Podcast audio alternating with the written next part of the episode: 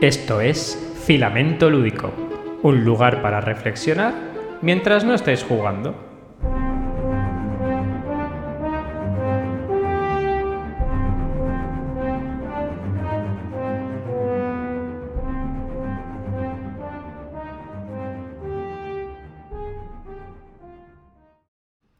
Muy buenas, Jordi. Hola Pepe. ¿Qué pasa? ¿Cómo andamos? Otro programa más, otro programa menos. otro más, otro más. Aquí contento de hablar contigo. Muy bien. Pues nada, vamos a afrontar y enfrentarnos al último programa de la temporada. Pues ya llega el verano, ese o aliado o poderoso enemigo, enemigo en mi caso, por la calor que fa, por el calor que hace. Y yo ya no estoy en disposición de ponerme los cascos orejeros estos y no sudar como, como un gorrino en época de matanza. Bueno, poco, es lo que hay, Pepe, un poco de resignación y ya está. Vamos a hacer un, un fantástico season finale. A pesar del calor y a pesar de todo, Pepe, venga, ánimo. Sí, sí, a tope de gama, a tope de calor. Vámonos, vámonos. Bueno, en primer lugar, vamos a repasar, como siempre hacemos, los comentarios del programa anterior, si es que tenemos alguno, que yo creo que sí tenemos. Sí, sí, alguno hay, Pepe. Bueno, pues el programa anterior hablamos del titular El viaje de la jugadora, que fue hacer pues, una analogía del, del, esquema clásico de, de la narrativa del, del viaje del héroe. Y mm, relativo a esa temática y a ese episodio, pues nos han escrito varias personas. En primer lugar, Oscar Recio Col nos, bueno, nos comenta qué grandes. Muchísimas gracias por el programa de hoy. Ya que os habéis hecho eco de mi pequeña sugerencia, os lanzo de nuevo la de el vocabulario lúdico o diccionario lúdico para dummies, para que todos los que no controlamos esa amplia y variada nomenclatura del mundo de los juegos, pues eh, estén un poco al tanto. Ahí queda, nos tira otra vez esta sugerencia y bueno, esta vez procuraremos estar atentos para que cuando utilicemos alguna palabra un poco técnica o poco habitual, pues definirla o contextualizarla para que, como bien dice Oscar, todos aquellos que, pues, por un motivo o por otro, no lo tengan demasiado bien encuadrado, pues sean plenamente conscientes de lo que se está hablando. Fantástico. Yo creo que para la próxima temporada podemos hacer un diccionario de términos irrelevantes. una, una seccioncita, bueno. Sí, sí. No, ya Decir veremos, cinco cada- palabras haremos un cada, cada episodio y ya está. Mm. Bueno, en el, el periodo estival, pues tenemos tiempo para repensar un poco todo y modificar un poquito el formato. Ya veremos si venimos con novedades o qué. Pero bueno, esto, Oscar, queda apuntado, tomamos nota y, y lo tendremos en cuenta. Muy bien. Pues Siguiente. nada, el siguiente es Pedro García, Pedrote, y simplemente hace un comentario que es y con música de Disco Elysium, comenta. Les, le escribí por privado. Tiene que tener oído que alucina. Sí, sí, correcto. Es la música de un videojuego que se llama Disco Elysium, que es un grandísimo y enorme videojuego indie sobre las andanzas de un detective privado y algo alcohólico en una, en una ciudad de mala muerte. Eh, sí, sí, correcto. Tienes un oído que alucinas, Pedrote. Muy bien, A ver si acertáis la de este, la de este programa. pero no tiréis de Shazam, ¿eh? ni de nada de eso. Únicamente repertorio personal. Claro Bueno. que sí. Solo puedo decir que es uno de mis videojuegos favoritos. Siguiente es Apple Jux, que es Cristian Negra, y nos comenta, gracias por las recomendaciones, chicos. Ah, bueno, porque hablamos, claro, él pedía algunas referencias acerca de el podcast anterior, bueno, el de la mm, eh, creatividad. Y bueno, pues le ofrecimos algunas referencias. Así que nos dice- relativo a esto nos dice gracias por las recomendaciones. Por eso mismo os pedía vuestras recomendaciones en cuanto a la creatividad, por la inmensa diversidad, las charlas y el documental ya estaban en sus referentes. Los libros de Michalco ya están en mi wish list. Sigo escuchando. Y eh, me comenta Apostilla un poco después, dice, lo confieso, yo también me he sentido como el amigo pesado que insiste en jugar. Pasé mi época. Supongo que a medida que escuchaba el podcast, pues llegaría a ese punto y hace esa acotación en la que, bueno, cuando hablábamos un poco de que nuestro peor enemigo podríamos ser nosotros mismos, a la hora de no medir muy bien en qué momento sacar los juegos, querer sacarlos en cualquier circunstancia y ocasión, y muchas veces eso es un poco a la contra ¿no? de, del momento de jugar. Fantástico, agradecer a Cristian su presencia eh, constante y permeable de conocimiento en todos los programas. Un gusto, Cristian, tenerte al otro lado y saber que nos escuchas. así es. El siguiente es Alberto Fernández Sánchez y nos comenta, me ha parecido una genialidad este episodio. Ojalá escribieran una novela o hicieran una película eh, con lo que habéis construido. Muchas gracias y seguid así. Me gusta mucho cómo os complementáis. Pepe, Jordi, cada uno de su padre y de su madre. Un abrazo. Gilbert, no sé si le mando un abrazo a Gilbert o que será su nickname, porque bueno, él firma como Alberto Fernández Sánchez, pero bueno, lo mismo es él. Pues nada, yo creo que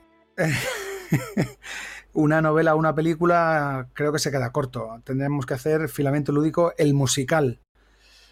Y, yo creo que eso sí que daría un poco, dimensionaría un poco más eh, hasta dónde podemos llegar. ¿Sí o no, Pepe? Más que hasta dónde podemos llegar, hasta dónde somos capaces de caer, ¿no? si, es el musical, no es hasta dónde llegamos, sino hasta dónde caemos. A, ver hasta qué charco de inmundicia y, oscuridad eh, plena somos capaces de llegar cantando. Pero oye, eh, Alberto, lo que necesitamos no es una película, es más gente como tú, Alberto, que nos adule un poco, que siempre nos gusta. No, un placer, Alberto, y mil millones de gracias por el comentario. La verdad es que sí, es que sí. Muchas gracias, Alberto. Luego, Katy, Katy Hernández de Born to Punk, nos dice: Genial el camino del héroe y la heroína por el que nos habéis llevado y con el que me he sentido tan identificada. Enhorabuena, programazo. Katy, mal. ¿Dónde está el troleo? ¿Qué me tiene que hacer? Es verdad, esta vez. No, no, ha habido troleo. O sea, yo vengo aquí preparado y vienes tú y, no, no me troleas. Pues nada, voy a decirlo. Catulur. Gracias, Katy, por tu comentario. Gracias, Katy. El comentario, el último de los comentarios eh, es de La revancha en la Ludo. Es un nombre muy chulo. Parece, una película de, de los 80.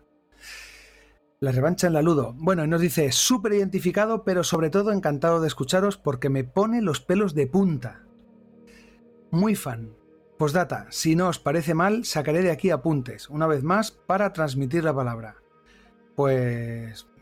Ah, es fantástico, estos comentarios son una maravilla.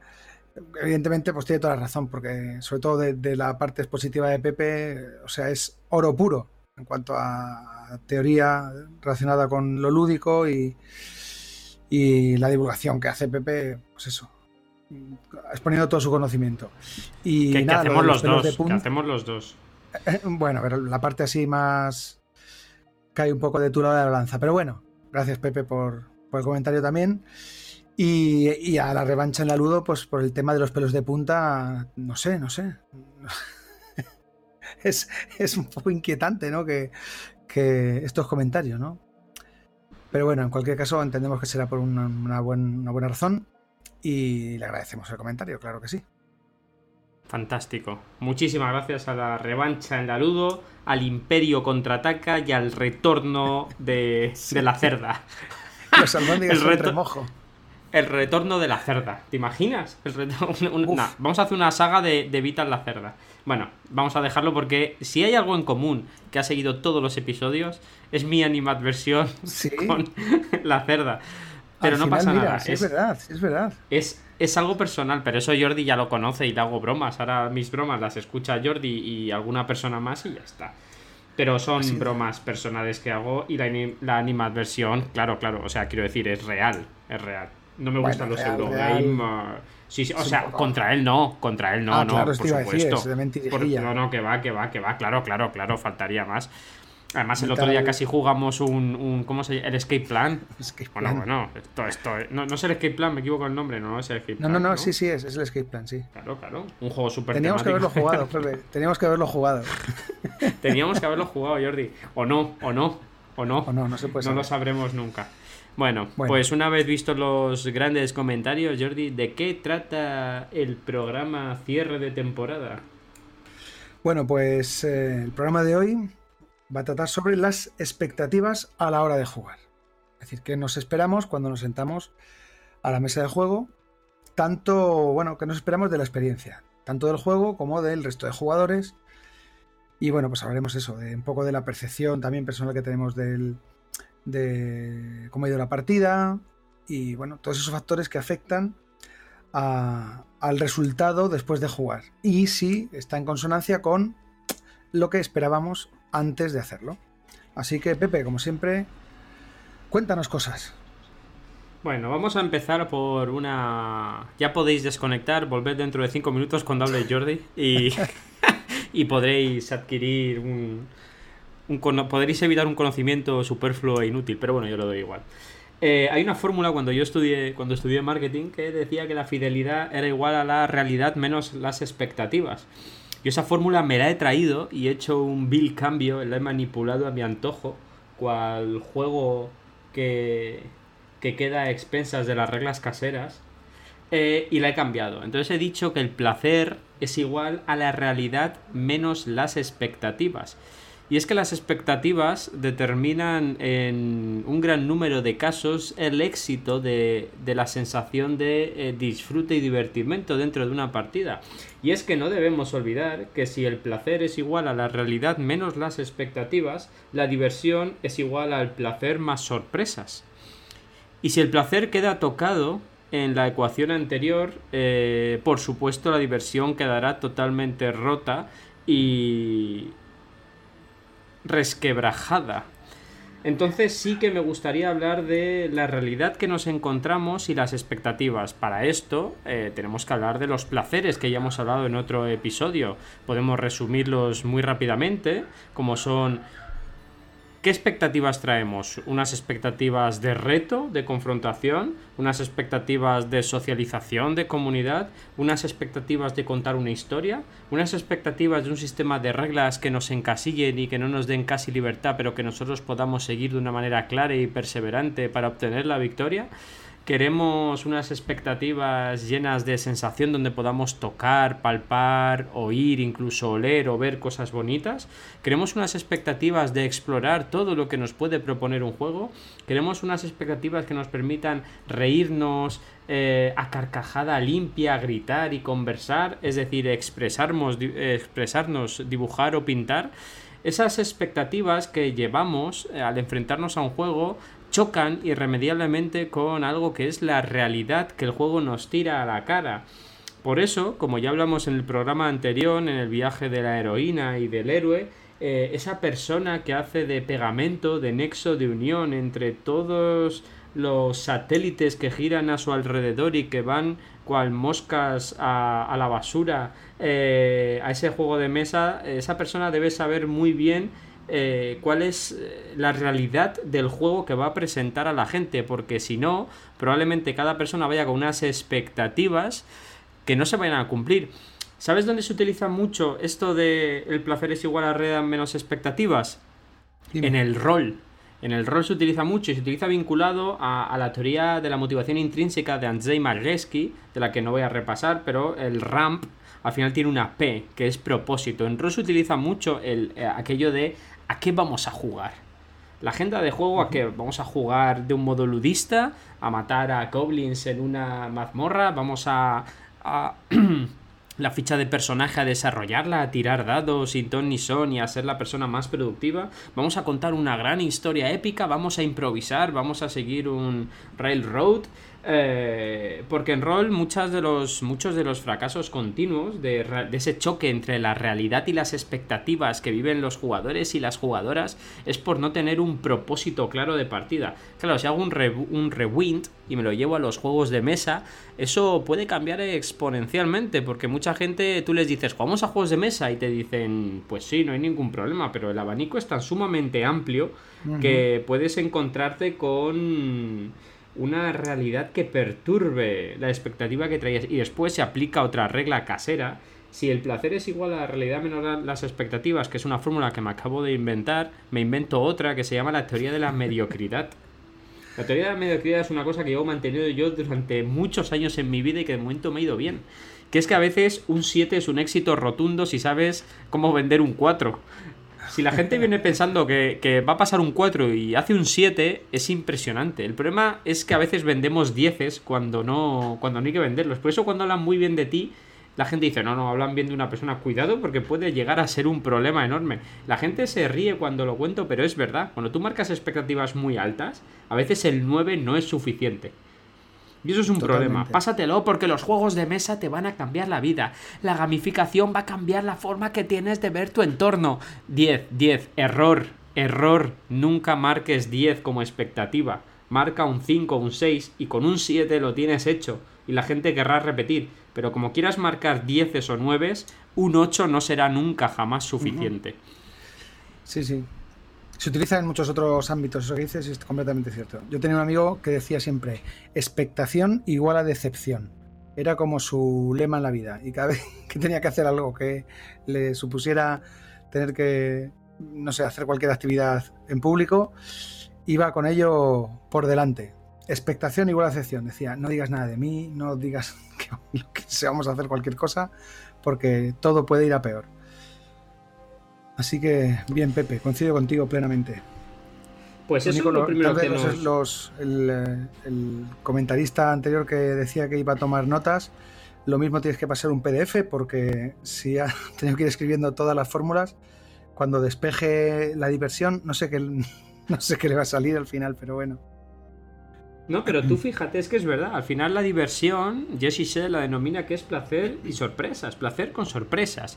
Pero claro, todo el mundo sabe lo que es una sorpresa, que es algo inhóspito, esa tirada de un dado, esa carta boca abajo que le das la vuelta y hay un texto resaltado. Eso es sorpresa, es algo que no esperas, algo que te cambia el rumbo de la partida y te desmonta tu estrategia más severa. Algo que la gente de culo cuadrado, los Eurogamers que les cuesta mirar a la cara al que tiene enfrente, les fastidia mucho.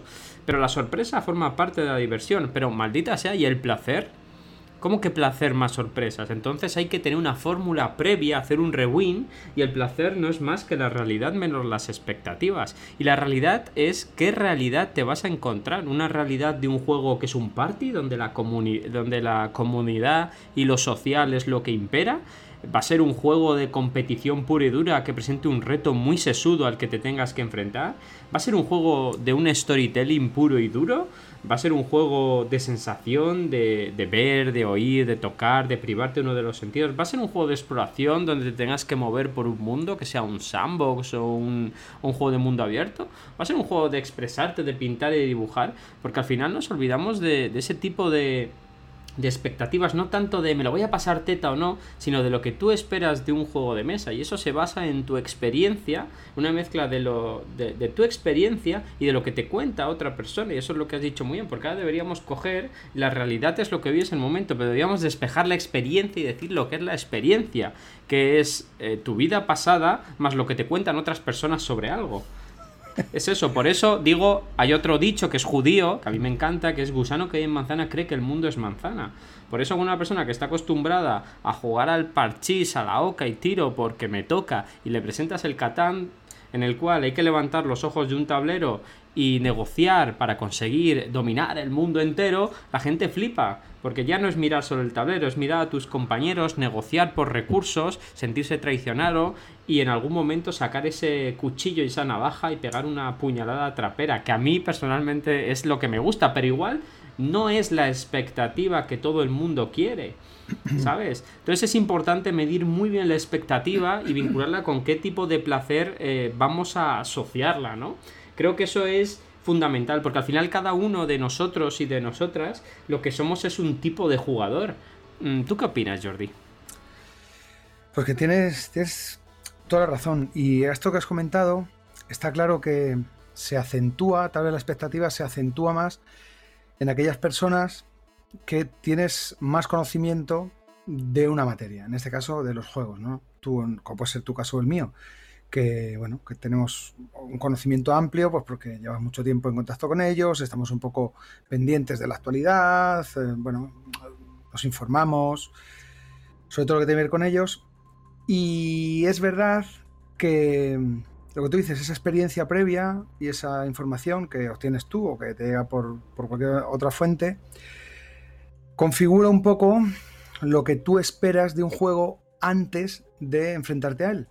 Esto evidentemente no ocurre con personas legas en la materia o ajenas a o jugadores casuales que están un poco más abiertos a que precisamente esa expectativa está muy rebajada. Están como más abiertos a descubrir un juego y aceptarlo tal cual es. Y puede ser que el choque sea mayor con las personas, eh, un poco pues eso, lo que te he dicho, que tienes una idea preconcebida de lo que el juego te puede ofrecer, o tú querer enfrentarte al juego de una determinada manera, que luego el juego no te da o te da de una manera diferente a lo que tú esperabas, y se produzca ahí un cierto conflicto y se rebaje, como tú dices, el, placer o la diversión quede rebajada precisamente porque el juego no ofrece lo que tú pensabas un poco de manera prejuiciosa. Entonces sí, eh, coincido con, todo lo que has dicho, Pepe, y creo que es eh, bastante lógico. Podríamos determinar entonces que hay tres fórmulas que dictaminan el futuro de la eh, expectativa. La primera diríamos que la expectativa es igual a la experiencia más el entorno. La experiencia es lo que hemos vivido y el entorno es lo que nos come en la oreja. De ahí es, emana todo. Si yo no tengo experiencia con juegos de mesa y tengo un amigo o amiga al lado que no para decir esto es lo mejor, esto es lo mejor, te va a cambiar la vida, esto no hay nada mejor en el mundo, puedes acabar hasta las narices o decir, venga, va, me lo voy a creer. Luego pasaríamos a la segunda fórmula, que es placer es igual, realidad menos expectativas. Menos expectativas. Eso que traes de lo que has vivido y de lo que te han comido a la oreja a veces más que un beneficio es un perjuicio y la realidad que te encuentras no es tanto, porque ahí interviene tu grupo de juego, interviene el tipo de juego al cual te enfrentas, etcétera, etcétera. Y esas expectativas y esa realidad que dan lugar a un balanceo o a un equilibrio del placer nos da la tercera fórmula, que la diversión es igual al placer con sorpresas.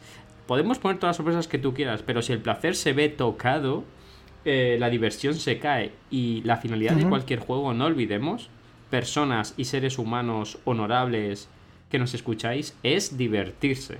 Pero claro, ¿cómo controlar ese tipo de, de, experiencias a las cuales nos, nos enfrentamos o expectativas que nos dan placer?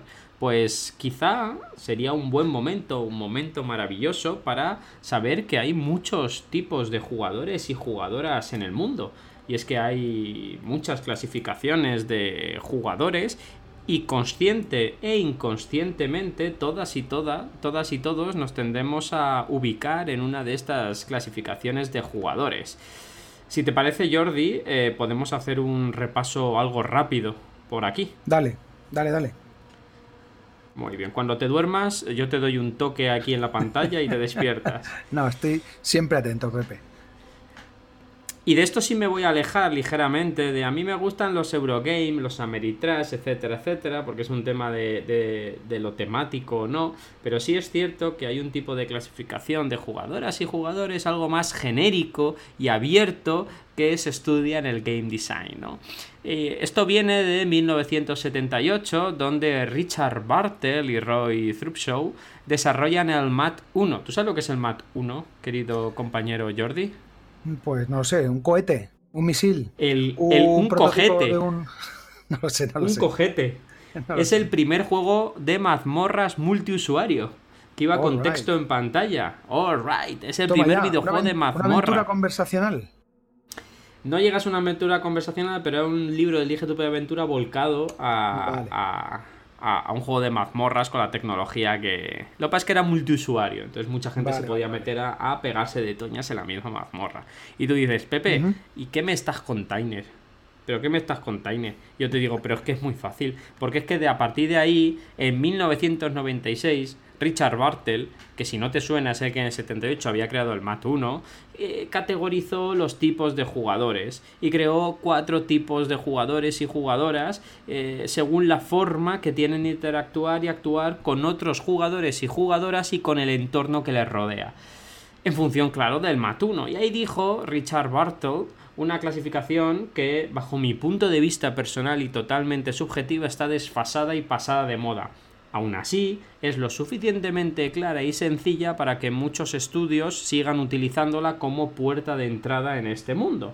Dice que los jugadores y jugadoras se clasifican en cuatro apartados muy concretos, que son los killers, que la traducción, ¿cuál podría ser de killer? Asesino queda muy feo. Sí, no sé, son, no sé, como los, no sé, competidores o los... sí, sí. Sí, sí, son competidores puros. Yo he visto traducciones de, muchos tipos, les he visto llamar hasta ludistas y tal, no estoy tan de acuerdo, pero bueno. Se definen mucho porque su foco es la victoria, ¿no? Eh, quieren una competición tú contra mí directa, voy a por ti. Eh, les atraen mucho las clasificaciones y los rankings, ¿no? Le mola a ese jugador ser el primero y ganar. Yo juego para divertirme, sí, sí, pero la diversión para mí el placer del reto está muy alto y quiero ganarte y quiero pisotearte y quiero destrozarte.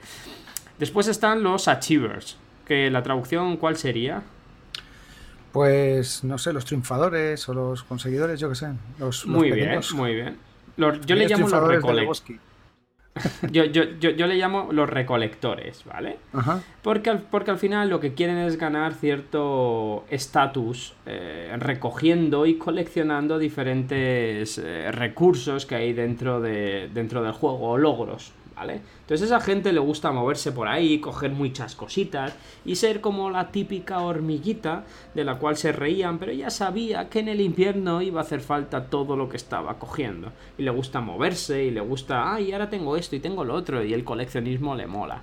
Después estaban los eh, socializers, que la traducción cuál sería, mi querido amigo y fiel compañero Jordi. Pues está claro, los socialistas los socialistas. ¿Y dónde están los socialistas? Esos malditos socialistas. Yo, yo soy socialista, ¿qué pasa?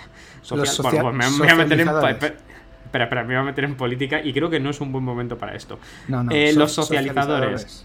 ¿Vale? Pues su, foco está en socializar con otras personas, ¿vale? Y, sobre todo desarrollar esas relaciones dentro y fuera del juego.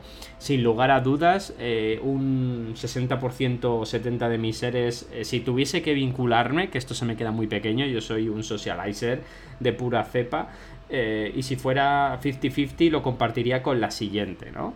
Es el que le gusta hablar, charrar, como diríamos ahí en, Alicante, hablar, conversar, eh, hacer amigos jugando, tomarse esos ganchitos, esas patatas leis eh, campesinas que tanto nos gustan a todas y a todos.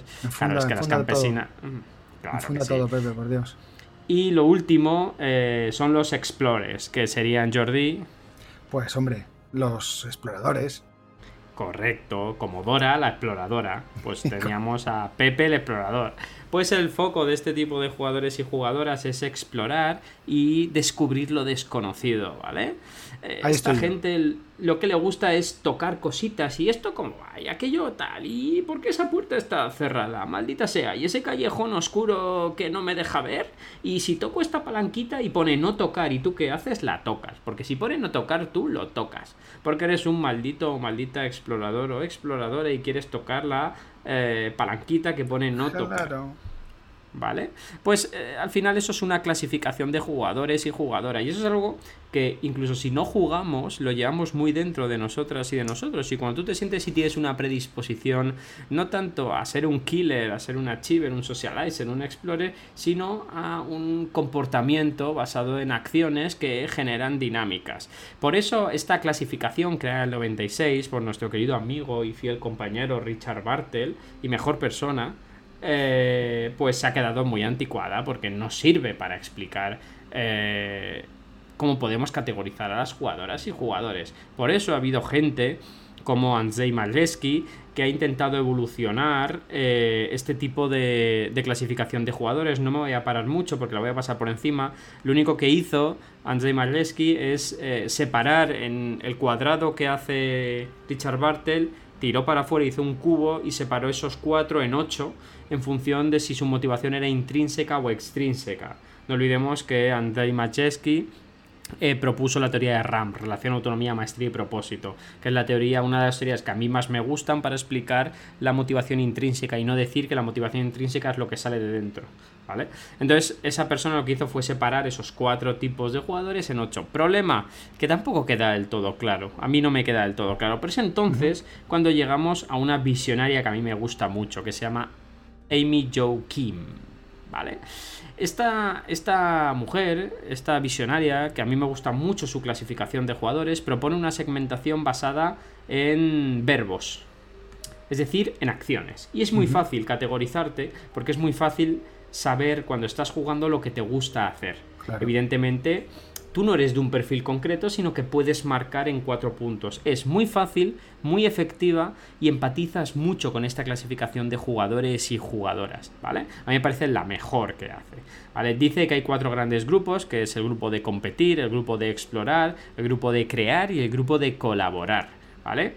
Y todo ello se basa en una actuación o en una interacción entre los jugadores y el continente del juego, ¿no? El contenido. Por ejemplo, si un jugador actúa contra otro jugador, si le empuja, si le come unas fichas y tal, dice que ese jugador es competitivo. ¿Y qué le gusta a esa gente? Pues le gusta ganar, le gusta tantear, le gusta comparar, le gusta la competición, etcétera, etcétera. En cambio, si no actúa con otro jugador y lo que actúa es con el contenido del juego, es un explorador. ¿Y qué le gusta a un explorador? Pues al explorador le gusta, como bien dice la palabra, explorar, pero también le gusta ver, le gusta observar, le gusta recolectar, le gusta votar, le gusta analizar la situación. Bajamos abajo y pasamos de actuar a interactuar. Si tenemos a jugadores que interactúan con otros jugadores y no actúan, sino que interactúan, es decir, no empujan, sino que hablan, pasamos a colaborar. Y a la gente que le gusta colaborar, ¿qué hace? Pues le gusta comentar, le gusta ayudar, le gusta contribuir, le gusta aportar.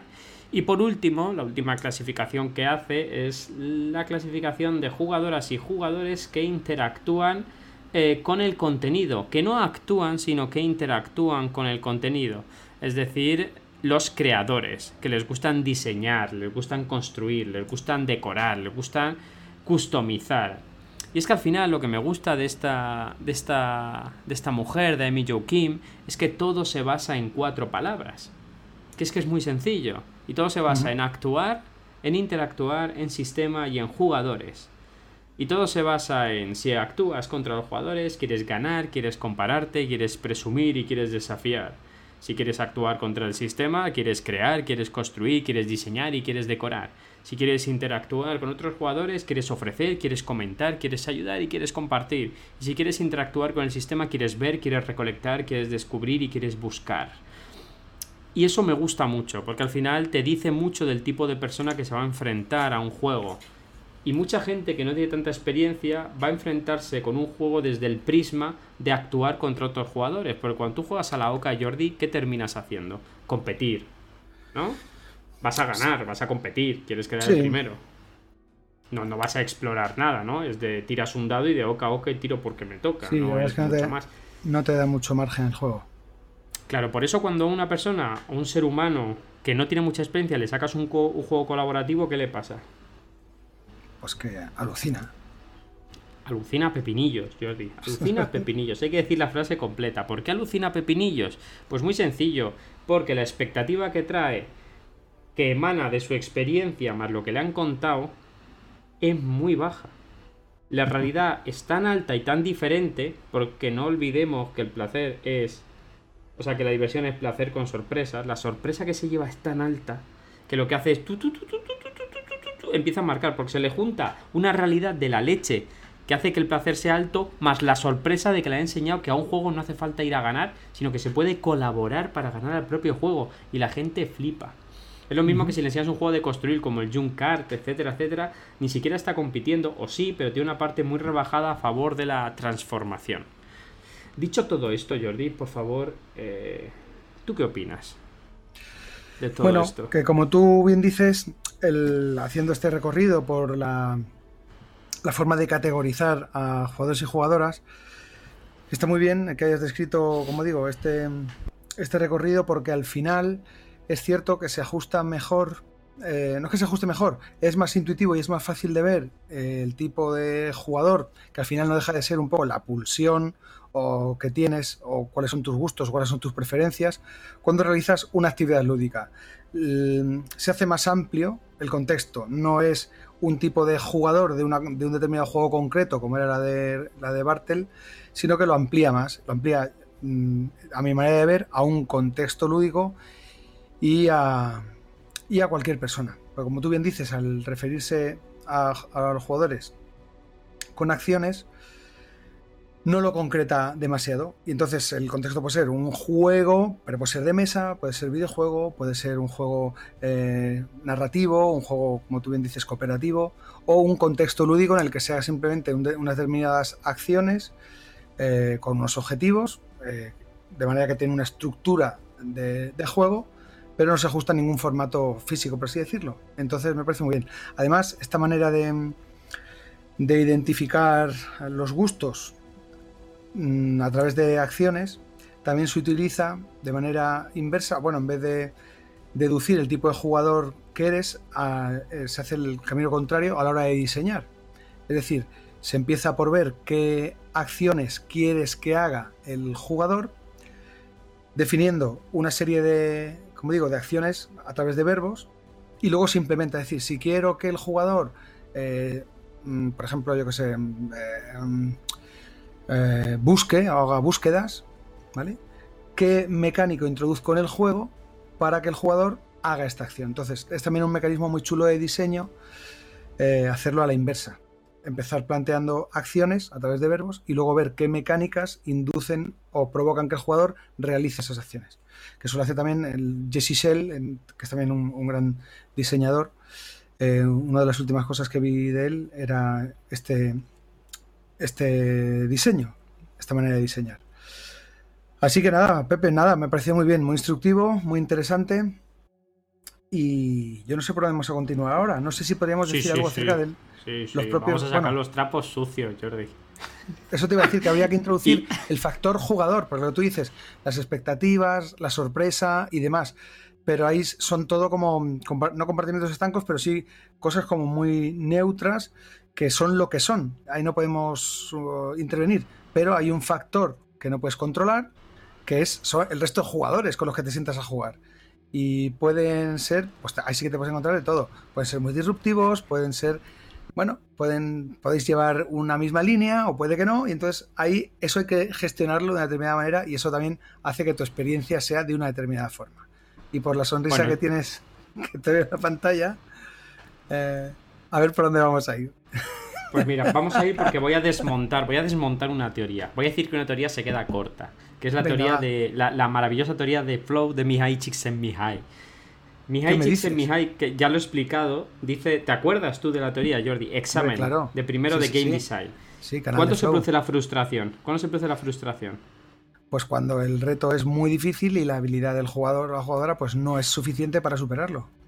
Pues se queda corto, no estoy de acuerdo. No solo, no solo te frustras cuando el reto al cual te enfrentas es muy alto, sino cuando agentes externos no te permiten llegar a ese reto, aunque el reto esté a tu alcance. Creo que a esa ecuación en game design le falta una variable de agentes externos. Que agentes externos normalmente son otros seres humanos. Es decir, esa curva eh, esa recta exponencial infinita hacia, hacia la felicidad está muy bien para la, psicología, pero en los años que yo llevo dedicándome a esto he visto que esa reducción, pese a ser válida y totalmente cierta en game design, le falta algo, le falta un poquito. Y el otro día reflexionando, después de una partida que jugamos, eh, supe que la frustración no viene solo del reto al cual te enfrentas, sino de la capacidad que tienes ese momento de enfrentarte al reto. Tú puedes estar perfectamente preparado para subir un reto y no poder conseguirlo. Y eso te frustra, no a ti, sino a mí también enormemente. y, no, y no es por tu preparación, no es que tu habilidad no te permita conseguirlo, es que agentes externos a ti no te permitan conseguirlo. Y es que el juego no debemos olvidar, compañeras y compañeros lúdicos del metal, que es un acto social y uno de los placeres es la, eh, la comunidad en la cual te sientas. Como dice Jordi, los otros jugadores y jugadoras que ya hemos reflejado en la teoría de Bartel, de Andrzej Majewski, de Emilio Kim, etcétera, etcétera, etcétera. Y esos jugadores y jugadoras, esos agentes del caos, eh, como es mi caso, pueden hacer que una persona eh, que está totalmente capacitada para asumir un reto no lo consiga y llegue la frustración. Y por eso es tan importante, primero, sacar nuestros trapos sucios, que no son trapos sucios, que es una partida que echamos el otro día, y hablar del último punto que me queda para el capítulo de hoy, que lo voy a dejar para después, que son las reglas del juego, que es que muy poco se habla de ellas. Entonces, Jordi, ¿quieres contar tú la última partida que jugamos? La penúltima, porque la última fue ensalada de puntos, que por cierto ha ganado el juego a mejor, el premio al mejor juego familiar por Dice Tower. Este, este, fin de semana lo he jugado con la familia y ha sido un exitazo. O sea, ver a mi madre y a mi tía eh, andar cogiendo eh, vegetales, verduritas y luego comentar las puntuaciones. Es decir, pues es que yo no quería esta cebolla, pero he tenido que coger. me ha parecido divertidísimo. Em, es un juego que cumple con, esa función de divertimento para cualquiera. Así que me parece un, un todoterreno que merece estupendamente ese premio. Pero, bueno, lo que vamos a hablar, pero vamos a hablar de Evo, Second Edition, un juego creado por Philippe Keyaerts eh, y publicado, según veo aquí, en el 2011 con un 2,38 de peso, que es un juego muy facilito. Jordi, vamos a contar la experiencia que tuvimos el otro día. bueno, parece esto que ha sido... Pero, ah, no, lo que tú decías, permíteme que comente algo sobre lo que has dicho a la hora de que dices tú del, factor externo, yo creo que en los juegos de, interacción directa, ese, el factor externo yo creo que está dentro de, la, de lo que tú dices de la dificultad que tiene que superar el jugador. Es decir, no creo que sea anexo a la propia dificultad. El, el, juego como tal ofrece una cierta dificultad, pero permite que otro jugador ponga las cosas más o menos difíciles, dependiendo también de su desempeño, y creo que lo, que lo contempla, la interacción directa. Pero, ¿y si el juego no es solo de interacción directa y la interacción es una vía? Ya, ya, sí, claro. claro es que es diferente, porque en el ajedrez el reto no te lo pone el juego, te lo pone otro jugador. Pero en un juego donde tú tienes múltiples vías y una de ellas es la interacción, aparece. ¿Quién aparece, Jordi? El agente del caos. Es decir, esa persona que habla contigo, porque yo ahora pues estoy viendo a Jordi, nos estamos echando nuestras partidas, porque Jordi y yo nos conocemos y somos amigos, aparte de hacer un podcast y tal, y trabajar juntos, somos amigos. Y yo le dije, Jordi, saca el Inis, que me apetece jugarlo. Y Jordi me dijo, no, Pepe, porque yo sé que a ti te gusta la interacción, porque yo soy, yo, lo, yo soy un agente del caos, ¿vale? yo cuando juego, no juego, y lo sabe Jordi, no juego a ganar nunca. O sea, yo no sé lo que es jugar a ganar. Ahora, yo soy un agente del caos. Y si tú me sacas un juego de interacción, yo interactúo todo lo que puedo. Entonces, espera lo inesperado. Vamos a explicar. Espera lo inesperado, pese a que no sea la mejor decisión para mí. Claro, ni lo lógico, muchas veces. Claro, entonces. Claro, pues bueno, claro, muchas veces lo que sucedió es que algunas, mm, algunos movimientos que hizo Pepe, claro, pues yo enfocaba ese juego pues con una mentalidad pues más lógica y más estratégica. Pero Pepe iba, pues como dice él, Pepe iba, pues eso, era un mono con dos pistolas. Iba por el tablero que daba lo mismo una cosa que otra. Iba, pero eso son también las expectativas propias. Él iba a pasárselo bien de una forma y yo iba a pasármelo bien de otra. ¿Qué pasa? Pues que, claro, pues que era, no, no, frustrante, pero sí es verdad que no puede disfrutar del todo porque, eh, no y, está, y luego estuvimos hablando mucho tiempo. Y no es que este, en, los juegos no se puede jugar bien o jugar mal, porque un juego en el que un jugador haga una cosa y impida que otro jugador consiga otra determinada, no es que esté jugando mal de ninguna manera. Si esto sucediera, el juego estaría roto. Es decir, el juego contempla esa interacción y, él jugó conforme al reglamento, lo hizo todo perfecto. Pero claro, yo me quedé así. Y no es porque. Porque hubo un momento en el juego en el que yo no pude jugar. Esa es la cosa. Entonces yo al término de la partida dije, pues la partida no me gusta mucho. Me decía Pepe, ¿por qué? Digo, pues porque no he podido. Ha habido, ha habido turnos eh, en los que no he podido hacer prácticamente nada. Y no me quejaba ni de perder, ni de que Pepe me hubiera machacado los dinosaurios, ni nada. Me quejaba de que no he podido jugar, simplemente. Y ya está. Mientras había un jugador con siete dinosaurios que los podía gestionar, ti, ti, ti, ti, pues yo tenía uno. Y digo, ¿pero esto qué es? Entonces, bueno, pues lo comenté al final y entonces de aquí surgió esta conversación, ¿no? De, bueno, pero esa es tu experiencia, la mía, Pepe me decía, la mía es que me lo he pasado de maravilla, jugando como he querido, digo, perfecto, ya está. Pero se dio esa circunstancia y dio para charlar después y dio para este, para este episodio. decir a favor de Jordi algo y eso es verdad. Jordi no se queja nunca de no ganar, eso es verdad. Eso, eso es cierto. Pero os voy a dar un consejo. Cuando invitéis a un jugador habitual de rol a jugar un euro, preparaos para el caos. Porque os voy a contar lo que pasó desde mi prisma, desde una mente perturbada, ¿vale? Estamos jugando a, a un euro semi-abstracto. Para mí no. Para mí no. Yo me hice una tribu, una tribu que llevaba muy mal el calor. ¿Vale? Porque en esa tribu tú puedes hacer evoluciones en tus dinosaurios y yo tenía claro que esa tribu iba a ser una imagen de mí misma, de, mí mismo. Iba a llevar muy mal el calor. Entonces yo pasé de, eh, de, evoluciones de frío y calor. ¿Y a qué me hice yo? Pues me hice una tribu fuerte y resistente que procreaba mucho. Me hice una tribu noble, una tribu que respetaba los enfrentamientos entre las hembras y los machos dominantes, que era fuerte y que era combativa que no quería problemas, pero si atacaban a sus crías o a sus territorios, contestaría con una dureza inexplicable. ¿Qué pasa? Que eso me lo monté yo en la cabeza. Yo lo único que hacía era poner cubitos siguiendo esa historia que me había montado yo en la cabeza, claro. Yo eso no lo puedo expresar en un Eurogame, pero en mi cabeza todo tenía sentido. Entonces, cuando yo iba a poner una cría, porque, a ver, el juego yo he de reconocer, y Jordi lo sabe, que yo el juego me lo pasé bien, ¿vale? Porque además ponías tus crías y crecían, salían dinosaurios y claro, yo veía que mis crías no podían nacer porque el juego también te obliga a tener unas evoluciones en en las áreas de frío y de calor. Y yo no había ido a eso. Yo he ido a ponerme cuernos potentes porque, maldita sea, mi, mi, mi tribu eh, controlaba unos dinosaurios que, eran combativos. Y los dinosaurios... Y había dados. Bueno, ya había dados. A mí me das dados, Jordi. ¿Yo qué hago con los dados? Pues los dados hay que tirarlos. ¿Y cuándo se tiraban los dados? Cuando, cuando combatías. En ninguna otra parte del juego se tiraban los dados. Creo recordar, ¿no? Sí, sí. Claro, solo, intentabas entrar en el terreno donde había otro. Pero claro, ¿qué pasa? Vale, vale, Pepe, quiere tirar dados. Dice, para tirar dados, ¿qué tengo que hacer?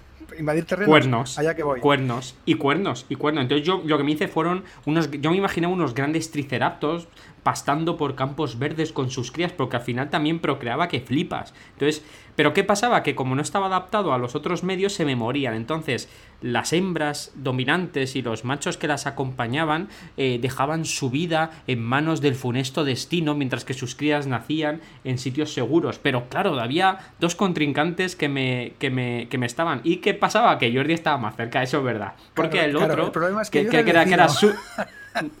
estaba más cerca. Es verdad que hizo una cosa muy vil el otro jugador, que fue contratar a unos mercenarios que me robaron un huevo y eso me sentó... No, me sentó bien porque lo hizo muy bien. Pero para, para que veáis la diferencia entre que lo cuente una persona que juega un euro y que lo cuente una persona como yo. Que en mi cabeza yo tenía una película montada de tres pares de narices. Y después al final dijeron, vamos a contar los puntos. Que Jordi y yo nos sacamos creo que dos puntos al final. o sea, quiero decir, que, para mí los puntos al final, que, que, la otra persona que había, eh, eh, ¿se puede decir el nombre o, o, sí, cómo no. o, lo llamamos anónimo? Raúl, Jaime. Raúl. Jordi, tío. No, no pasa nada. No, no, Jaime, ya ves tú, ya ves, no habrá Jaimes en el mundo. Jaime, Jaime, que es una persona muy agradable, hizo chorrocientos millones de puntos. Sí, nos yo hice más, más del doble. 21 y yo hice 19. 18, yo, 18, 19. Ah, bueno pues, pues, bueno, pues nos sacamos dos puntos tú y yo. Pero claro, sí, sí. En, en mi cabeza yo había montado una historia. O sea, quiero decir, y a mí los puntos era algo que, subyace por debajo y que ha ganado no sé quién. Y yo, pero yo estaba contento porque yo me, yo me había montado una tribu combatida que probablemente sería recordada en los anales de la historia por su furia y por haber defendido sus territorios de una manera limpia y combativa. Pero a mí los puntos me daban igual. Y ese es quizá el mayor problema que yo tengo. Que es el, el... Yo soy un jugador que da una importancia extra sobre todo lo demás, que es el recuerdo que me genera eso y la historia que yo me tengo que montar en, la cabeza, ¿vale? Eh, yo soy un jugador de explorar y de explorar y de vincular todo con, una historia que tengo que contar. Y cuando puedo me meto y lo hago. Y ese juego pues da la casualidad que me dio las herramientas para hacerlo, que por eso me, me gustó. ¿Qué pasa? Que quizá en ese momento cuando nos sentamos Jordi y yo a la mesa, porque es verdad que Jaime pues estaba, pues el pobre estaba a verlas venir, Jordi se sentó con una mentalidad más analítica, eh, ¿no? Más, más, más euro, más de moverte, y yo me senté con una mentalidad del caos. Yo era el Joker. Yo era, yo era, yo era el maldito yo. Y además cuando empecé dije, voy a hacer una tribu como, como soy yo. Sea, así mm, combativa, tal, cabezona, no sé qué, no sé cuántos. Y, me dijeron, Pepe, si no son asimétricas, si son todas iguales. Y digo, no, no, pero la tuya es amarilla y la mía es azul. Y además la, la de Geme, me acuerdo que llevaba una careta y la tuya parecían unos tipos de, la iglesia y los míos eran, no sé, eran medio lerdos, estaban ahí. Yo con eso ya me monté mi historia, tío. Me explicó Jordi muy bien explicadas las reglas. Y yo con eso yo dije, ¿cuáles son las vías? Esta, esta y esta. Y esos dados de ahí, ¿cuándo se tiran? Y me dijo Jordi, cuando invades un territorio. Y dije, ¡buah! Pues Déjame los dados aquí cerquita, que nos hemos echado una risa. Y, fue, y quizá fue el único problema, y creo que es la última parte que nos falta por hablar, que es. Claro, todo. ¿Qué con.? Perdona, Jordi. Didi. Sí, sí. No, que simplemente. Eso, que iba a comentar. que eso, que simplemente fue una, partida. Que, que, nada, que estuvo bien, que disfrutamos y evidentemente lo único que, que pasó al final fue, pues eso, comentar, pues cómo había sido mi experiencia y que no pasa absolutamente nada. Luego estuvimos hablando sobre determinadas cosas y que evidentemente nadie jugó mal, todo el mundo jugó bien, porque jugamos conforme al reglamento, hicimos las cosas que están permitidas y, evidentemente no había ánimo por parte de Pepe de fastidiar a nadie, que eso también es, o sea, es, una cosa a tener en cuenta, porque otra cosa es que te sientes a jugar y alguien, por el motivo que sea, vaya a hundirte la vida, que no fue el caso aunque lo hizo, pero, pero sin querer. No, la cosa, tal, y como lo cuenta Pepe, es, decir, claro, él estaba enfrascado en su historia, él iba a eso, pero yo decía, pero Pepe, pero no, no, me, no me pegues, a, pero no me pegues a mí, si el que va ganando es el otro. Lo más lógico, es decir, estamos hablando, no lo lógico, sino que si te sientas con el objetivo de intentar plantar cara a alguien, es intentar acortar distancias con el que va por delante de ti, no con el que va por detrás. Es como si, fíjate, un, símil futbolístico, con lo que, no veo fútbol ni sé nada de nada, pero es como si te montas una historia y decir, este tipo es sospechoso, este tipo oculta algo, este tipo es alguien del equipo contrario, y le empiezas a cubrir al tío, hostia, no te voy a dejar que te escapes porque eres sospechoso, y el tío te dice, pero si es que no tengo el balón, que lo tiene el otro, vete a poner No, no, que es que tú eres el sospechoso. Y te, y te da el partido y dices, pero este tío? Pero que me deje tranquilo, que yo quiero jugar y no me está dejando jugar. Eso es un poco lo que pasó. Y ya está. Y, pero no pasa nada, son cosas que suceden jugando que también es lo bonito. Y, da también para, reflexionar y para compartir con, vosotros. Así que eso es un poco la, aventura que nos pasó el otro día. Moraleja. Si vais a jugar conmigo, pensaos muy bien que tenga una rama de, interacción el juego. Porque a mí me. O sea, yo soy un, soy un agente del caos. O sea, yo no juego a ganar nunca. Yo juego a montarme mi historia. Pero dicho esto, ¿qué puede conectar la experiencia que tenemos, la realidad y la diversión. ¿Qué es lo que conecta todo? ¿Qué es lo que somete a todos los jugadores alrededor de la experiencia de juego, Jordi? ¿Qué es lo que somete, lo que encadena y lo que ata a todos los jugadores y jugadoras en la experiencia de juego, Jordi? El rulebook. Las reglas. Las reglas, correcto. Tienes una matrícula de honor de Hodor. Hold the door. Spoiler. Eh, las reglas es lo que lo que consigue amarrar la diversión porque todas y todos jugamos con los mismos baremos. Pero claro, de las reglas tampoco se habla mucho, porque ¿qué es eso de las reglas? Un maldito libro que ya ni se lee nadie porque lo ve todo en YouTube. Pero es que las reglas es importante y me gustaría dejar eh, eh, un último hueco del podcast para hablar de las reglas. Y es que es importante el tema, de, el tema de las reglas, porque al final las reglas definen el número de jugadores, explican la preparación de la partida, profundizan en los turnos, detallan las acciones que puede hacer cada uno, dan sentido y coherencia a cada participante, ajusta la experiencia para que sea disfrutable por todos los jugadores, porque sabiendo a qué te vas a enfrentar, al tipo de jugador que eres, las reglas ajustan esa experiencia y además hace aflorar diferentes motivaciones de los jugadores para superar los objetivos marcados, ¿vale? Y por tanto, potencia de una manera espectacular la diversión.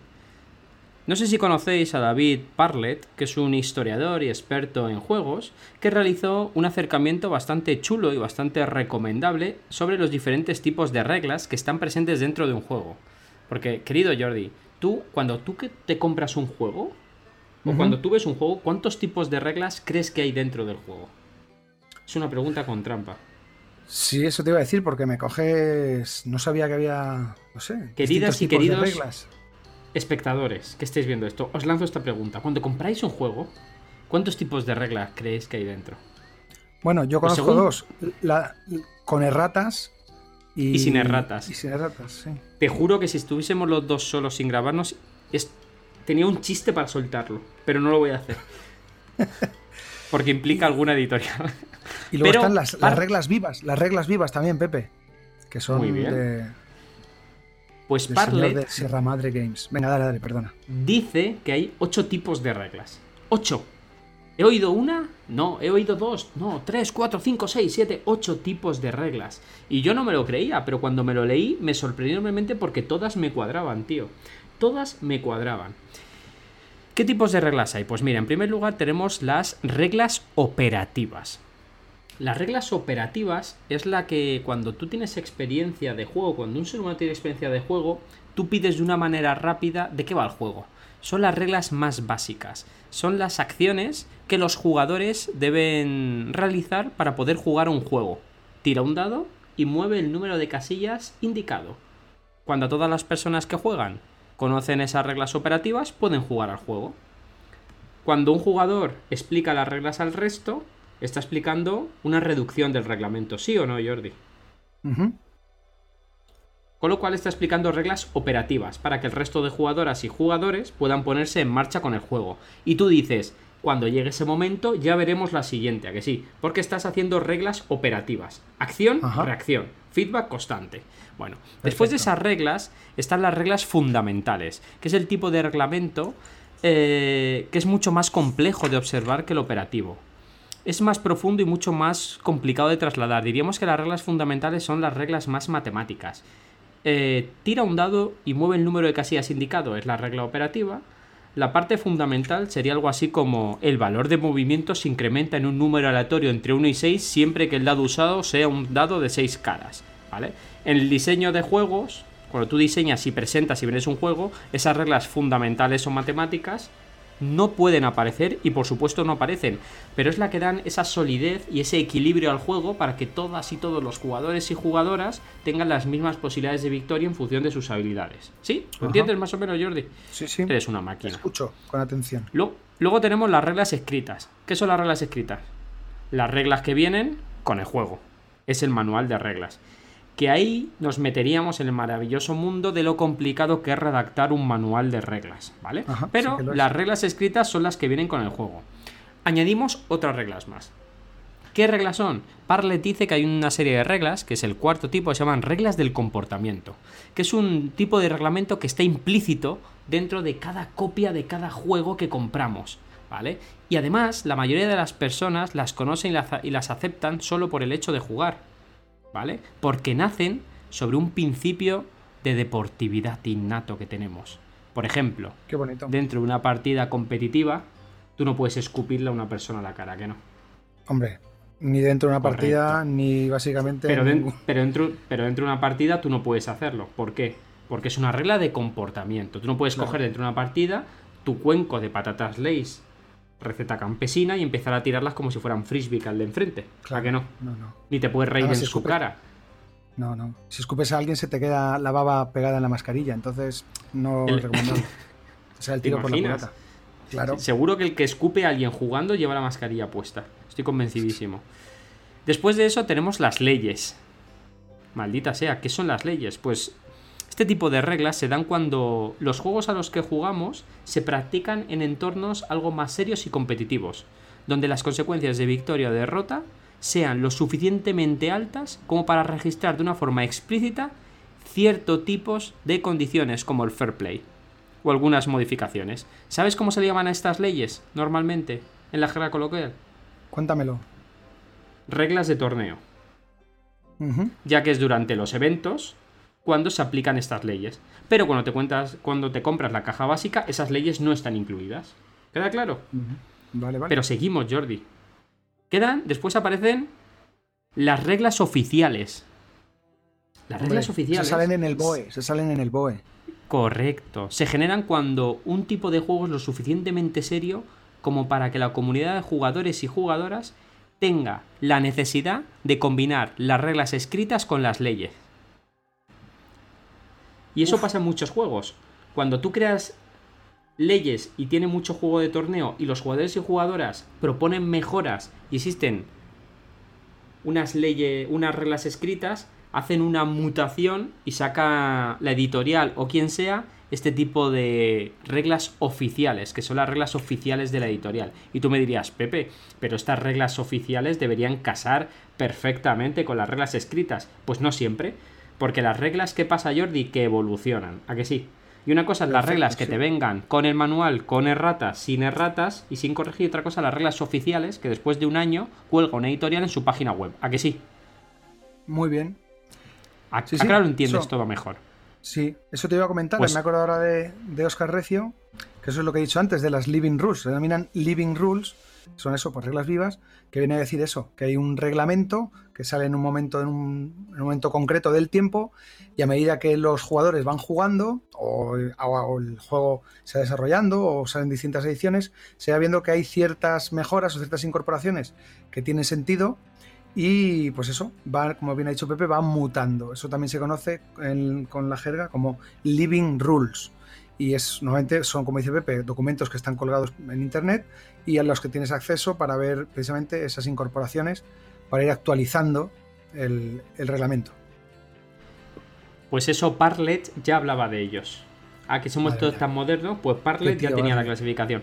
Pero seguimos, porque aún quedan las reglas de consulta o estratégicas. Y es que Parlet dictamina que más que reglas, son consejos que ayudan a los jugadores y jugadoras a enfrentarse al juego con mejores estrategias no tienen absolutamente nada que ver con las mecánicas y las interacciones, pero sí con las dinámicas que emanan del mismo. Y por último, ¿qué tipo de leyes falta, Jordi? De, reglas, disculpa. ¿Qué tipo de reglas? Pues. Las, caseras. Las caseras. Muy bien, las, home rules, te las iba a decir ahora. Es que en mi casa se juega así. ¿Qué son las reglas caseras? Pues esas reglas no están en ningún lado excepto en cada hogar. Y es que a medida que los jugadores y las jugadoras juegan un juego, es posible que deseen ajustar las reglas operativas o las reglas escritas para que el juego sea más divertido. Y esta retroalimentación lo que crean son experiencias propias en cada hogar, de esa combinación de reglas escritas, reglas operativas, pero todo se reduce a las reglas caseras y sobre todo a las reglas de comportamiento. Y son un tipo de reglas que a veces nos olvidamos porque están implícitas en cada caja. Cuando abrís una caja, a que a veces suena un...